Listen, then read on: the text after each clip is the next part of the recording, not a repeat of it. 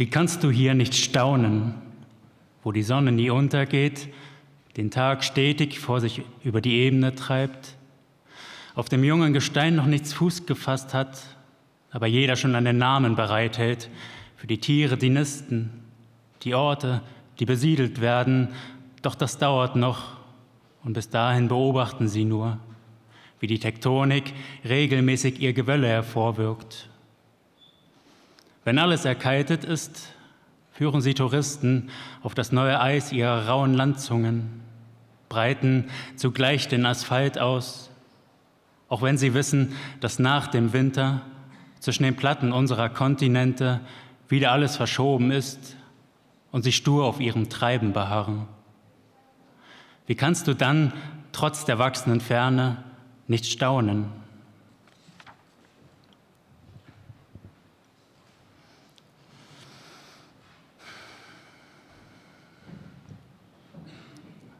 Noch lauern die Unwetter im Hochland. Jeden Morgen werfen sie schwere Schatten in unser Quartier. In die Betten verbannt warten wir auf den Umschwung, die Freigabe unserer Pässe, die Rückkehr der Lotsen. Es bleibt genügend Zeit, unsere Stimmen an diesen Ort zu gewöhnen, zu lernen, wie Haken und Wurzeln zu schlagen sind, bis wir im Winter zwischen den Zapfsäulen nicht mehr auffallen unsere dicke Kleidung kaum mehr brauchen und die Touristen jederzeit souverän meiden, bevor uns jemand mit ihnen in Verbindung bringt.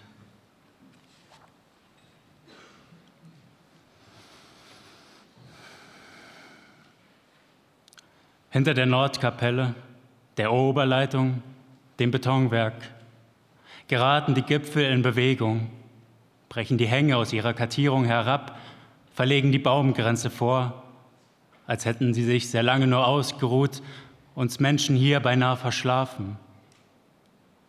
Wem die Sprengungen galten, wissen sie nicht oder was mit dem Gleisbett der Zeche anzufangen ist. Aber sie spüren tief in sich die Gänge hallen, dass dort etwas fehlt, ganze Adern ins Leere laufen. Und so stürzt die alte Angst auf uns los, mit jedem von uns befüllten Hund.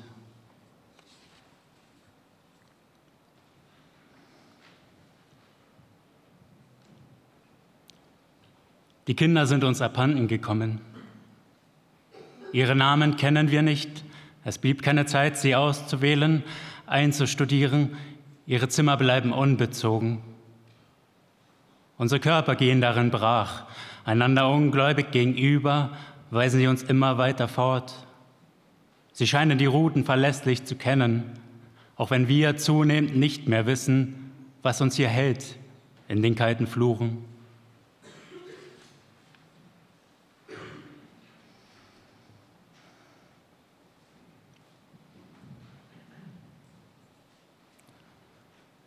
Seit deiner Abfahrt warte ich auf die Nächte, das Einrieseln der Kälte. Doch niemand gibt ein Zeichen, es fehlt eine Unruhe, die mich in den Schlaf drängt. So lange fressen sich die Tage ein, flimmern die Stunden vorüber, werde ich zunehmend ungehalten. Auch bieten die Betten keinen Schutz. Sie sind von Tieren besetzt. Durch ihre Nickhäute beobachten sie mich, wie ich ohne Gepäck dir langsam nachkomme.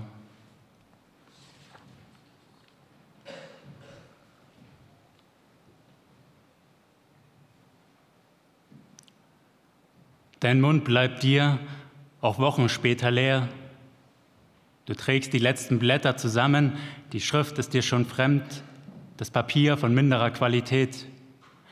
Immer wieder brechen Fasern hervor und du erschrickst, wenn sich ein Haar über all die Jahre daran verfangen hält. Bist dir nicht sicher, von wem es ist, von dir oder aus der Zeit weit davor. Es macht keinen Unterschied, was du entsorgst.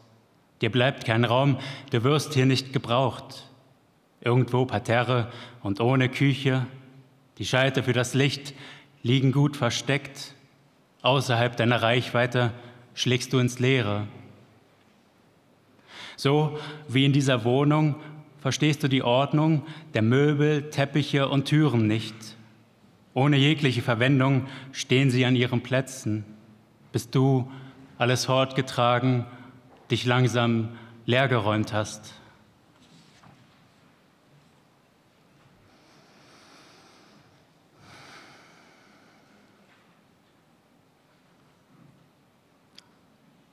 Das Muster am Fenster. Jedes Jahr zur selben Zeit diese weiße Drachenhaut, der die letzte Tageswärme mit einem Knacken entzogen wird. Die Flügel richten sich für die Nacht aus. Du stehst auf der anderen Straßenseite, siehst die stumme Projektion deines Körpers, dir entgegen im verlassenen Zimmer.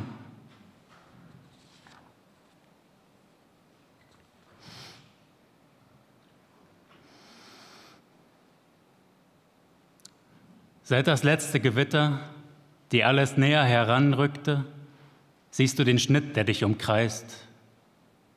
Noch ganz still frisst es sich ein, als Grenze mitten im Ort, dann in die Häuser, die Geräte, deine Kleider.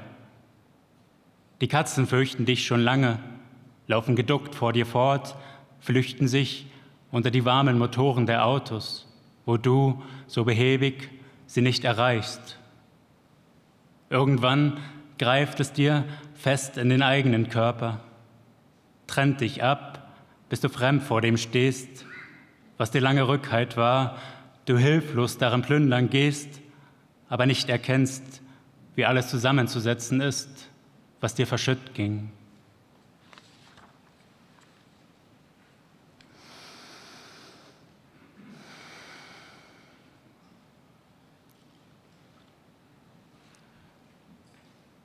Die Bilder gehen mir langsam aus, glühen kaum noch sichtbar fort.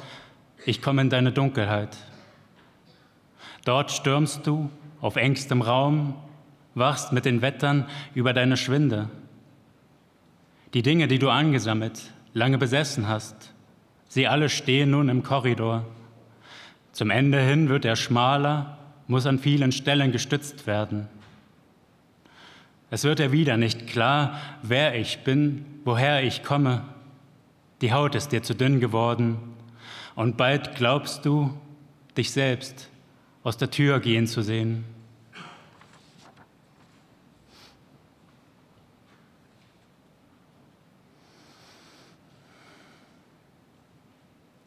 Ohne Dächer steht ihr da, wie ein Schlag in die alten Erzählungen als die Mutter noch die Reihenfolge der Worte abends am Bett kannte.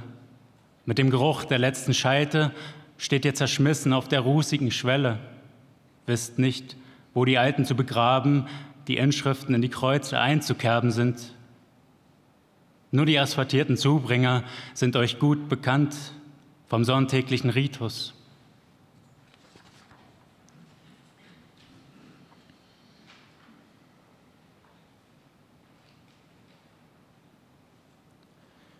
wie das Grün alles in Beschlag nimmt.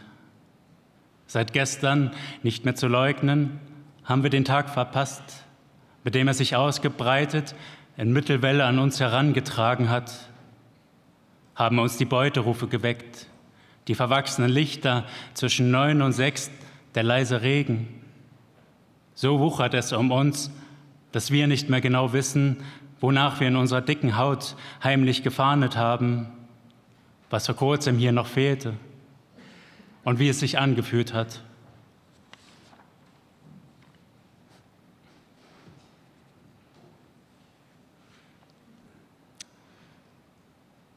Ich schneide eine immer kleinere Form für meine Tage, die Stunden bei Licht, wenn wir unsere Strecken ablaufen sollen unter den anrollenden Gewittern, die uns vergessen zurücklassen mit trägen Schwalben auf den Leitungen.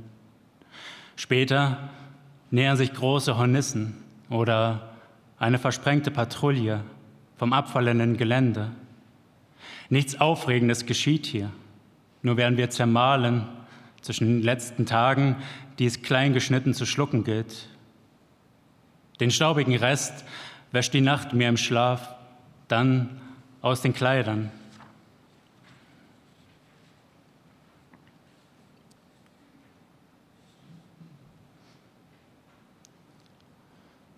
Dass die Wassermühle brannte, glaubte niemand in der Stadt. Es gab hier kein blankes Feuer mehr, die große Hitze passte in den Kalender. Den roten Rauch war jeder gewöhnt, Wind, der sich über die Felder schleppte. Nur die zweite Sonne in der Nachbarschaft löste bei den Anwohnern Unbehagen aus.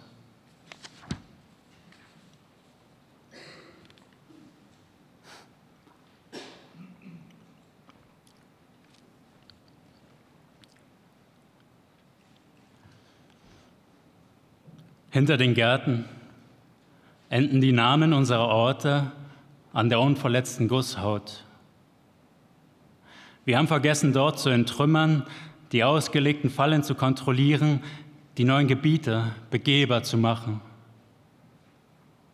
Wir kennen den Flusslauf kaum, wo genau die Versinkung liegt, die Trasse ihre Schatten parallel dazu wirft. Unsere Karten sind inzwischen überholt. Mit ihnen stimmen die Proviantlisten kaum. Wir wissen nicht, was vonnöten sein wird. Fest steht nur, die Kälte zieht an und wir füllen langsam das Schrot in die Patronen. Vielen Dank.